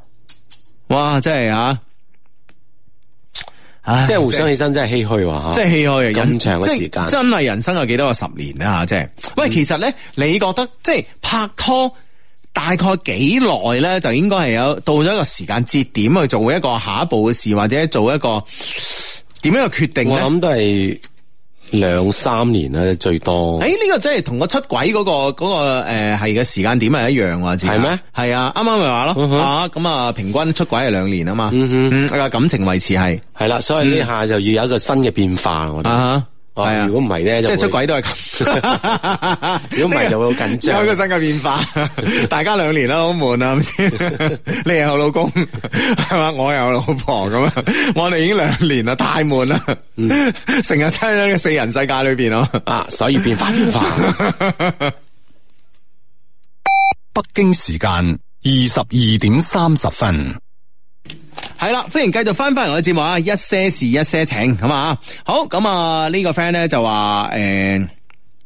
即係同拍拖十年嘅女朋友分咗手啦，咁啊，咁其實咧真係嘅，即係啱啱講開呢個話題嘅時候，我突然間咧我就覺得即係話，誒、大家吓咁，其實大家今時今日可唔可以補一補，即係你同你嘅男朋友分手，或者你同你嘅女朋友分手啊？對上嗰段啊，對上嗰段唔係話而家準備分嗰啲啊，不過而家準備分都可以講啊，即係大概係拍咗幾耐拖分手咧？嗯就對上嗰段啫，就講對上嗰段拍咗幾耐拖分啊幾手耐先分手？係啊係啊，點解咧？我覺得我身邊嘅朋友係好快嘅係喎，嘛我身邊識嗰啲人咧都係咩三個月啊、半年啊，都係咁樣啊，係嘛啊一年嗰啲已經即係覺得哇，咦即係但係即係無論快與慢啦，但係呢個十年咧，的確真係 好耐吓。係啊係啊吓，咁啊大家誒喺度誒同我哋共同啦主持緊呢個節目嘅同時，都不如講講啦啊，講講你嘅數據啦，等我哋知道下，即係而家咧拍拖係幾耐會分手咧吓？嗯嗯哼。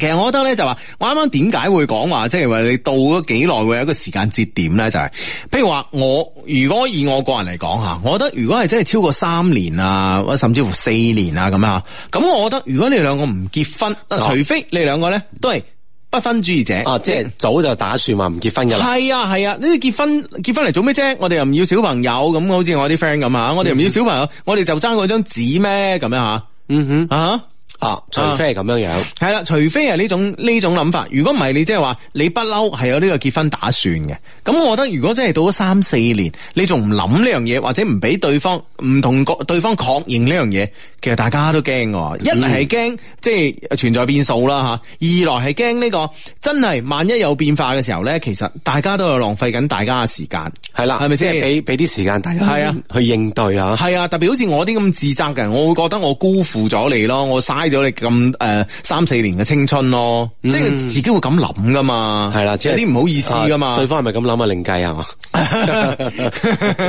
係咪先？咁嗱嗱，坦白講，女仔嘅青春係咪值錢啲先？肯定啦，係咪？先？係嘛？係啊，男人即係八十一枝花啊嘛，係咪先吓？咁 係嘛啊？咁誒、呃女仔咁你畢竟即係最美好嘅時光啊，當然都可以好長咁，但係誒、呃，越從約定俗成嘅角度嚟講，係咪短啲先？即係可能都係十年八年咁講緊，係咪先？係啊哈。啊啊！呢個 friend 話我最長嘅係三年啊吓，三年上一段三年分咗手吓，哎誒，其實拍誒、诶，其實讀書嗰陣拍拖可能會耐啲啊，特別大學咧，即係诶大一識嗰啲咧，即係拍到大四，基本上呃係诶，都 OK 係嘛？即係都比較多咯。嗯哼啊呢啲咁嘅呢啲咁嘅數據會比較多咯。啊，啊呢個 friend 話我同楊太太咧就九年，再過兩個月咧就擺酒啦。唉，恭喜晒，恭喜晒，啊恭喜晒恭喜晒，恭喜晒吓！嗯啊哈，咁啊 OK 啦，繼續睇我哋嘅 friend 嘅故事啊。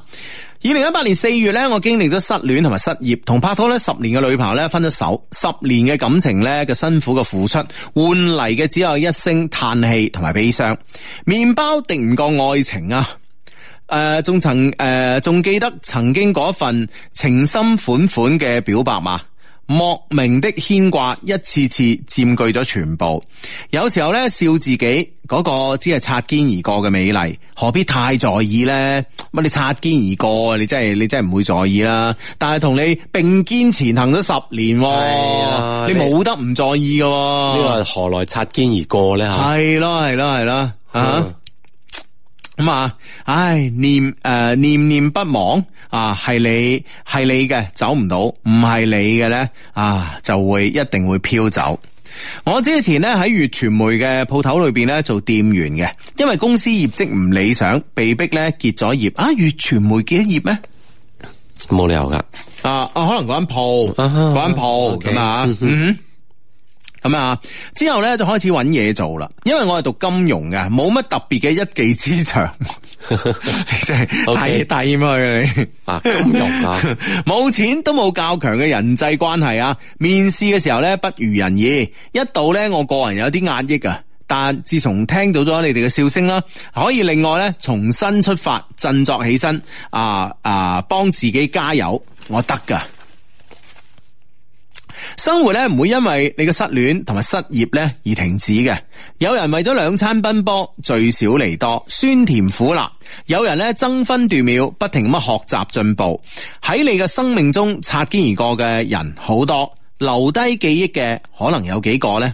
愛在延續，情在醞釀，愛情正在來的道路上，期待美好的另一半吧。嗯，哇，金句話啊！係咯。爱在延续，情在酝酿，爱情正在来的道路上，期待美好的另一半吧。失恋後嘅我咧，變得诶冇诶失戀後嘅我啊，冇唔甘心，因為有一些事一些情咧陪伴我。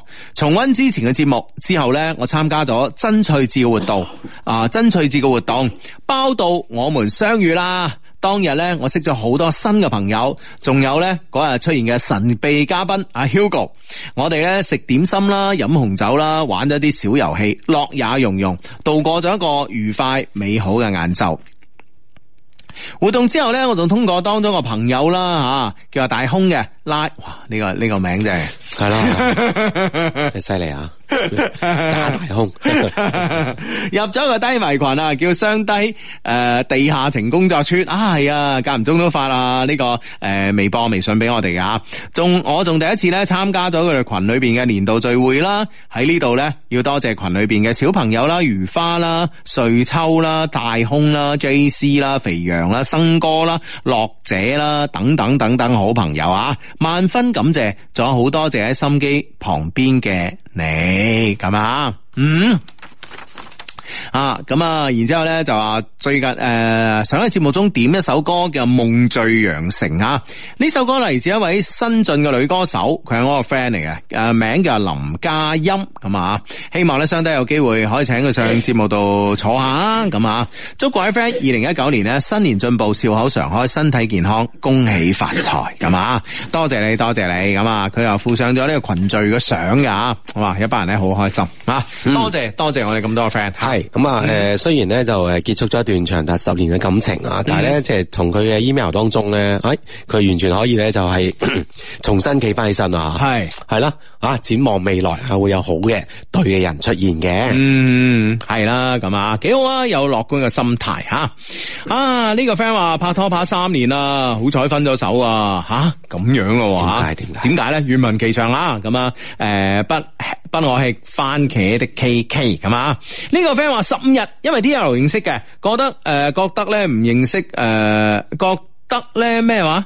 诶，即係唔係唔係太啱就做翻朋友好啲咁啊？咁、嗯你都唔係，你都唔係咩㗎？你都唔係話拍拖㗎，係咪先？嗯即係你話 D L 之後係咪即刻拍拖？唔係㗎嘛，唔一定嘅，係咯係，D L 慢慢接觸噶嘛。系咯，D D L 之後咧，十五日咧決定做翻朋友啦。我覺得呢個可能唔算拍拖啦，你吓。嗯喂，呢、個 friend 話中國隊暫時落後一球、喎，啊唔係啊嘛？我研究下啫。啊哈啊啊哈啊啊！呢個 friend 話我同老婆七年多一個月結婚咁樣。嗯嗯啊，呢個 friend 話我拍咗七年啦，結果咧敵唔過現實，最終分手。而家各有家庭，诶、話唔心酸就假嘅，但無奈啦，畢竟到而家心仲隱隱作痛。嗯啊嗯，哈啊！中國隊落後零比一咩？係啊，唔單止落後零比一啊，仲兩張黃牌啊！哎呀，啊啊係咯係咯係咯係咯，啊，唔怪呢個 friend 話诶诶留俾中國隊嘅時間唔多啦。唉，真係咁啊咩咁咩？好啦，講翻我哋拍拖啦吓，其實咧拍拖诶嘅時間咧诶，其實唔在呃唔在乎咧長定短嘅吓，咁啊啊關鍵咧就話最後咧，大家都希望係有呢個開花結果吓。係喂，國足俾人撳住嚟打喎，喂唔係嘛泰國咋嘛吓，泰國咋嘛哦啊。先，繼續睇翻我哋 friend 啊，咁啊，诶、嗯五年啦，因為咧，即係呢個拍拖五年分一手，因為咧我選擇去當兵，如今嘅佢咧已經結咗婚啦，哦，咁樣啊，啊，同佢三年啊，大學一年，畢業後同一個城市一年，異地一嗯年，最尾就係分咗，幸好，OK，啊，嗯三年有一個咁嘅結果吓，啊哈呢個 friend 咧就話我就一年半咯，不過相互記掛咗十年噶嘛，係呢、個即係拍拖之前咧相互記掛十年咧，定係分咗手之後相互記即掛係十仲記掛住啊， 年， 後者陰公啲咯。就係啦唉，咁啊，嗯啊呢、個呢、個呢、個啊呢、個 friend 啊拍拖七年呢個就讀咗啦嗯吓，啊敵唔過現實，唉，咁啊啊哈，咁啊呢呢個 friend 同我講嗰首歌名叫每天每天每天噶， ，yes，係嘛？哦終於有個 friend 講啱咗啦，多謝你，多係謝啊你，啊韓國歌嘅歌名叫每天每天每天，嗯。嗯呢個 friend 話誒拍拖三個月，嗯，哦，拍拖三個月吓，啊就係手分咗啦係嘛喂，係啦，就分咗手啦嘛吓，咁、樣，咁我覺得呢啲就比較合理咯啊吓，即係诶速戰速決啊，係啊係啊唔好拖泥帶水啊唔，係即係喺我識嘅 friend 裏邊咧比較合理咯，而家啲而家啲男仔女仔都咁上下就其實係嘛？好快就诶，係啊知道啱唔啱啊對方啊，系啊，哇！呢、個 friend 話啱啱用公眾號嚟，诶、用公眾號嚟聽啊，哇！智叔你把聲好性感啊，嗯，係啊啦係啦係啦，希望聽日可以好翻啊。嗯。聽日你好唔好？我唔理啊！係嘛你下星期六之 後之前好啊，唔該你，冇惹到我啊！好我又覺得自己喉嚨唔舒服啦，今晚翻去又要飲呢個抗命藥啦。系咯系咯，幾好啊唉幾好啊幾好，唉冇事冇事啊！我啲唔係流感嚟嘅，嗯，點知啊？我今日 check 過㗎嘛我要我要換一支啊！我係嘛我琴日飲格蘭菲迪嘅呢個抗病毒口服液，係嘛嗯嗯啊唔係係咩誒，琴日飲老司機，今晚諗住飲格蘭菲迪。嗯哼，啊呢個啊 friend 唔話係喎，飲毒酒加都 OK 喎。可以係隨便啊，係啊。啊，但係幾種溝 住都得。啊呢個 friend 話今日出咗點意外，被警察誤會捉咗去煮年咩？係啊啊哈，所以冇辦法準時收聽直播。我從細到大未受過咁大嘅恥辱啊！嗯喲，我發誓以後一定要足夠強大，任何人都唔可以咁樣對我咁樣嗯，阿 Ben 哥早一排都講過類似嘅说話，啊，係嘛？而家咪一樣，誒都係咁啊又氣啊氣 啊，都唔見得佢有咩咁強大。係啦，系，我同我女朋友咧拍拖拍咗七年，最後咧仲係分咗手。我以為咧，我哋可以從學校。诶、我以為咧，我哋係可以咧，從校服到婚紗嘅。結果咧，我畢業咗兩年咧，仲係一事無成。我唔怪佢啊，怪自己冇本事咯。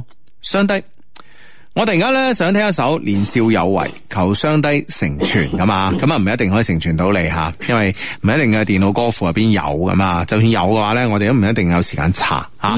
年少有為咧，其實唔一定係诶诶聽嘅咁啊，其實喺自己內心咧啊，自己多啲鼓勵自己咧，可能仲更加。係。嗯哼，系啦，吓、嗯哼，仲更加可能有呢、個可以幫到你自己吓。唔、係我見到阿志咳得咁辛苦，突然之間我真係我啲我啲點咧？唉，点讲咧吓？係啦係啦，系啦。啊系，有一種同老人家 做，終於有一種 同老人家做節目嘅感覺啦。 唔好意思，唔好意思啊！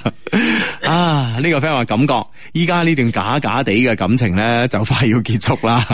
假假地 啊！假假地啊嘛，假假地我都有一份感情啊！你你尊重下佢啊！你啊，Hugo 子仔，我哋廿五號咧學山低迷群群聚咁啊，哇咁喂開心啊邀請你哋過嚟啊！我哋日日喺拼單買買買啊，Love 嗯 Q 嘅產品好多酒，年會飲飲飲噶啊嘛哈，GT 今日補貨係嘛，勁係英嘛啊啊，OK。啊好多謝你，多謝你啊，多謝你邀請先，咁啊，哇！呢、個 friend 咧就話睇場面咧，可能失多幾球都都啊都怕會喎，嗯。啊，即係場面唔佔優，啊分數又落後啊！係啊，係啊。唉，真係啊！呢、個 friend 話，二零一八年嘅一月同十一年嘅女朋友分手，同樂，點樣同落法呢？啊即係同啱啱個 friend 一齊咯，係咪啱啱 friend 係十年啊嘛，佢係十一年啊嘛，嗯啊，大家同樂啦，咁啊，同喜同喜咁啊，唉，真係啊，嗯。悲傷啊！啊，咁又唔係啊，志係咪先？雖然話十年啊啦，十一年係一個好誒、呃比較長嘅時間，係咪先？但係如果係結束咗一段錯誤嘅感情，其實誒、呃我覺得從某種始程終度嚟講都係好事啊！係啊，我哋睇大面噶嘛，知唔知啊？做人要有大局觀噶嘛，係咪？嗯啊，所以我覺得呢樣嘢就真係未必啊，真係未必係衰啊！唔好話啊好唏噓啊咁樣係咪先吓？其係實啦某種程度上。你話拍咗十年，即係我未曾試過拍過十年拖啦，咁啊，即係其實某種程度上，你拍咗好多年拖嘅嗰啲 friend 啊，其實中間兩個人咧感情咧一定都係 hea 嘅階段，嗯你信唔信哼，啊，啊？而且中間可能會有好好多拗撬嘅階段，你即知係拗撬咧，我覺得咧仲係兩個人兩個人嘅感覺，但係中間咧一定咧會有啲階段咧，某啲階段係大家 hea 住嚟拍拖嘅嗯哼即係好似話習慣咗啊咁，啊有冇男朋友有咯，咪佢咯，有冇女朋友有啊咁啊，啊，好冇所謂啊！係啊係啊，一定係有咁樣嘅一個一誒、呃中間會有有啲咁嘅時段嘅出現嘅，所以你話十年係全程投入咗十年嘅感情啊，定係中間有啲時間 hea 咧？咁中間啲時間可以扣減噶嘛，嚟坐監可以扣假期啦，係嘛？嗯哼啊啊，無論點啦，咁啊，希望咧就係呢個結束係好嘅，咁嗯嘛，啊，有係新啦嘅開始啊！系啦，咁啊，呢、個 friend 話半年啦，之後咧糾纏咗一年啊，最終以佢啊呢個男仔一腳踏兩船咧，反面結束。哎呀，哦，係咯，咁啊半年啦，咁啊拍拖半年，跟住糾纏，咁啊糾纏嘅時間上咧，呢、個男仔咧，诶、都趁住得閒啊，自啊己都。終於有個理由結束咁都好啊！嚇，唉，都好啊，吓、嗯，诶、對上一段咧已經唔記得咧係拍拖幾耐分開噶啦，因為咧已婚啊，差唔多七年啦， 啊，但係咧印象最深刻咧係嗰個一齊五年嘅男仔，最後咧呢、個渣男咧出軌而分開咗，哦，嗯啊，上一段唔記得，但係有一段咧就好深刻嗯啊！嗯嗯嗯，係啦，唉，唔好記住啦，忘記算啊！係啦係啦，咁吓。嗯哼，诶、我 friend 啊拍拖一個星期就換啦，啊咁啊，我又唔想學佢喎咁啊，咁有時呢啲嘢唔係學就學得到噶， 係咪先？咁容易咩？係咪啊先？唉，真係啊！唉，所以呢樣嘢就 係、啊，每每個人咧有有自己嘅誒個目標啊，個緣分出現啊，嗯，呢、個婚話拍拖八點八年結婚，結婚咧都差唔多一年啊，都一年啦。出年咧就拍拖十年啦，希望咧出年有個健康嘅豬寶寶啦，送俾老公做十週年嘅禮物。咁哇，係哇呢、個人情大到老公用一世嚟還啊！嗯，係啦，咁啊，希望啊成功啊，嗯，啊呢、個 friend 咧就拍拖咧永遠超唔過三個月啊，命啊！啊，嗯啊呢個 friend 話同初戀拍拖斷斷續續七年，分咗手，同而家嘅老公拍咗六年就領證，嗯而家諗起都後悔，佢後悔咩咧吓？嗯，哇，理理解唔到呢呢段話喎，我唉，真係啊！啊，無論點領得證係啦嚇系啊，啊哈，即系我觉得佢系咪后悔之前嘅嗰段咧？系係咯，咪先？哦初戀啊嘛，初恋啊嘛，系咪先吓？咁啊，我我觉得可能后悔嗰七年嘅时間，可能遇人不淑咧，係咪？嗯嗯。啊，咁啊，呢、個 friend 話十八歲，我中意上一個女仔，今年我二十八歲，我哋今年終於要結婚啦，我哋咧诶拍拖咧先至兩年，诶，十年前中意咗個女仔，八年之後咧開始拍拖，拍拖兩年之後結婚，嗯哼，哇，呢種堅持啊，係啊犀利，真係諗唔到吓，你真係十年你都搵唔到第二個 吓，中意嘅人，中意嘅人啊，十年都搵唔到一個中意人呢樣嗯啊你一嘢。門心思啊，系啊，長情啊，長情啊，係嗯，唉，呢、個 friend 話留俾中國隊嘅時間唔多啊，四十五分鐘。嗯，咁啊，仲有下半場，唉，咁所以我啱啱都正話都講噶啦，有時啲嘢，唉，我講我心裏邊係想佢贏，但係我驚佢啊講出嚟咧，就係有人話唉 Hugo 你咩咩咩啊，係不過好彩你對中國隊啫，咁啊，嗯係嘛，中國隊都係咁啊，係嘛， 即係可能會下半場會出現轉機啊，嗯但當然即係大家，其實大家睇中國足球隊嘅比賽咧，就係、抱住一個悲觀嘅心態咧，期待一個樂觀嘅結局。係啦，會即係會有驚喜啊，系啊，突然間有驚喜，系啊，其實咧，如果得咗嘅話咧，嗰種喜悦咧係真係好大噶，嗯啊嚟得咧好淋漓盡 致噶，係咪先？大家嗱，你記住啊，睇中國隊踢足球啊，係抱住悲觀嘅心態啊，期望呢個樂觀嘅結局。嗯哼，啊，希望如是。嗯，系啦，咁啊，所以咧，如果真系赢咗咧，就真系特别开心噶啊！嗯啊，咁啊，Hugo 哥啊，智仔，我對呢個師姐咧幾有感覺，但係咧而家仲停留喺咧時不時傾下偈、食一食飯。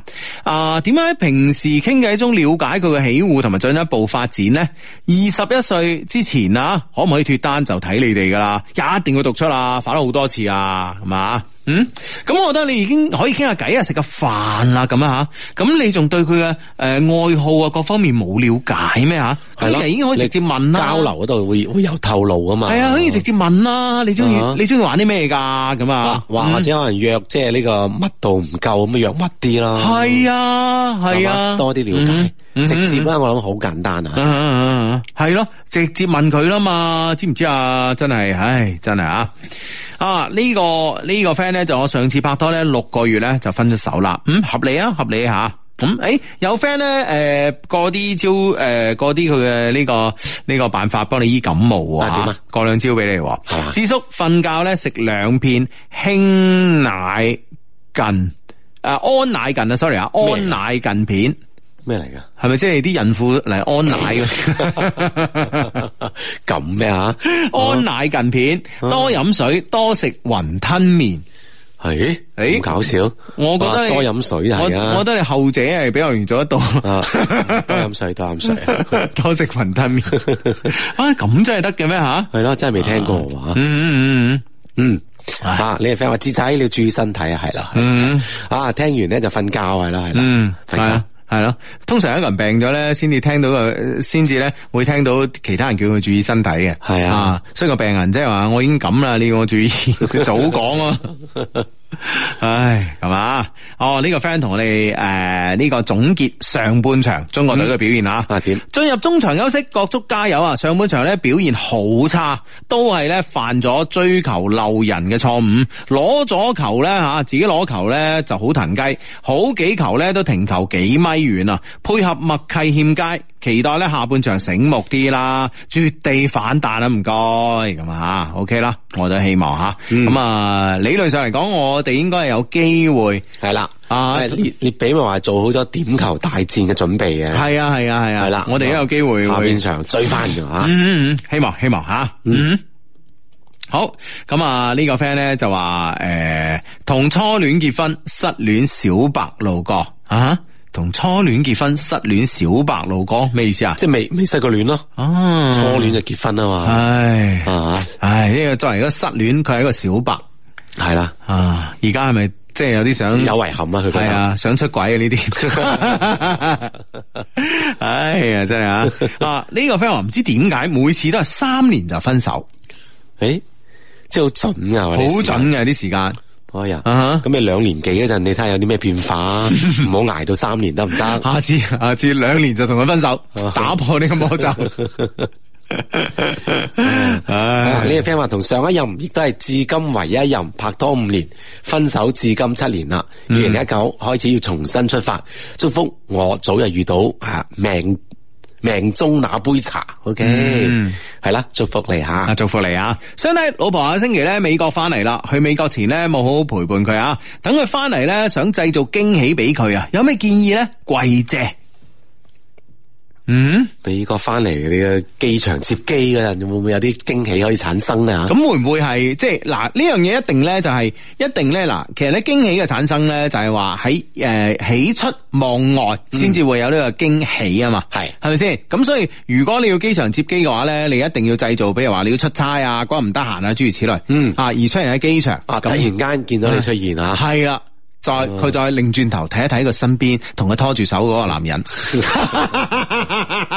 幾衰 啊！唉唔係講笑講笑講笑啦，講笑講笑講笑啊，講笑講笑講笑一百個唔好意思，係咯，即係你一定咧要製造咧一個一個即係啊一個咧你唔可以接機啊諸如此類咁樣一個嗯啊一個啊！突然間出現噶嘛，有有驚喜啊！係啦，咁啊有驚喜啦，同埋做一啲咧可能你誒、呃以前咧你打死都唔會做嘅事情，嗯啊，譬如話誒、呃譬如話煮餐飯啊，譬如話整個蛋糕啊咁啊啊焗個 cake 俾佢食啊咁樣，係咯。啊要即係佢估唔到嘅嘢。係啊，驚喜係一定嘅。嗱，驚喜嘅呢、個驚喜就來自於驚喜，來自於喜出望外，係咪先？完全佢冇喺誒對你喺呢方面冇希望嘅，突然之間啊，你俾咗佢睇到你做到咁多嘢，呢樣嘢咧就會令佢有驚喜啊！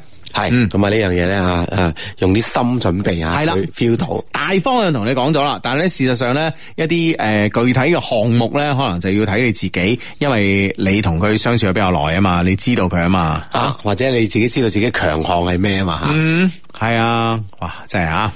啊，幾好咁啊！小別勝新婚咁啊，嗯，咁啊，其實床上表現好多，可能係一個好大驚喜。啊好咁啊，呢個 friend 咧就話誒。從一誒、呃同一個男仔啦，從二零一五年咧就開始啦，曖昧咗三年。琴晚一齊咧喺珠江新城咧食一餐飯，之後咧我終於鼓起咗勇氣，禮貌咁樣同佢講咗聲再見。呢一次咧，再都冇俾我哋誒、呃再都誒冇俾我哋關係有任何嘅退路。唔知算唔算浪費啦，但回想起都係一個好好嘅經驗同埋回憶。嗯诶，其實唔可以講係浪浪費啊，我覺得，嗯哼就好似佢話齋啦吓，嗯經驗回憶。系咯，咁啊，既然咧三年啦，曖昧咗三年啦，你兩個咧都冇辦法開始，咁我覺得咧兩個人之間咧，肯定係有啲隔阂咧，就係不可逾越嘅，嗯啊打唔破嘅呢啲隔阂，咁所以咧，誒喺呢個時候好。好有勇氣咁樣講出一句嘅再見咧，我覺得都足以咧彰顯你嘅情商啊！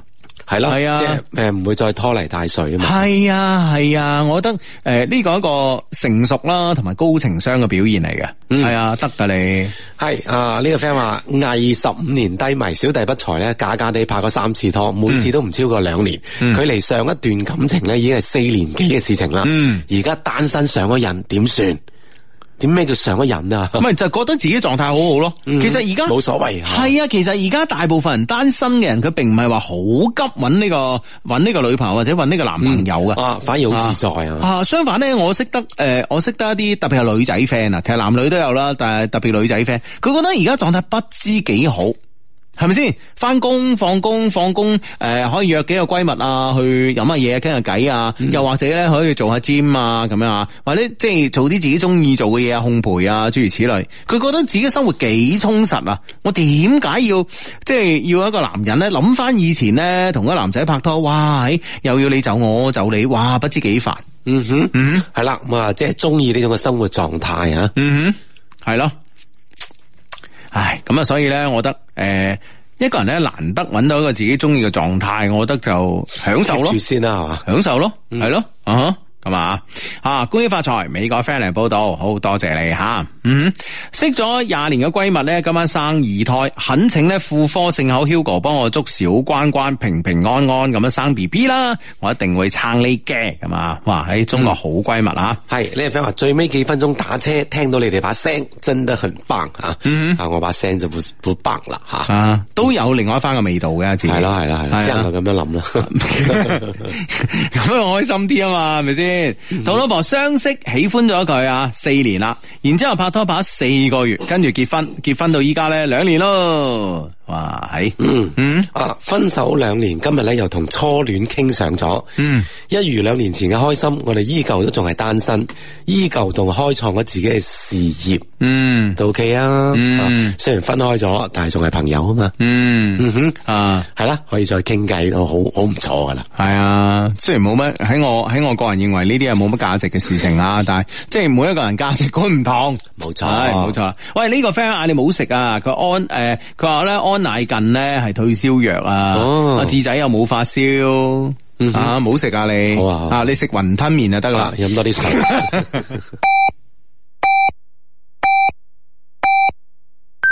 北京時間二十三點正。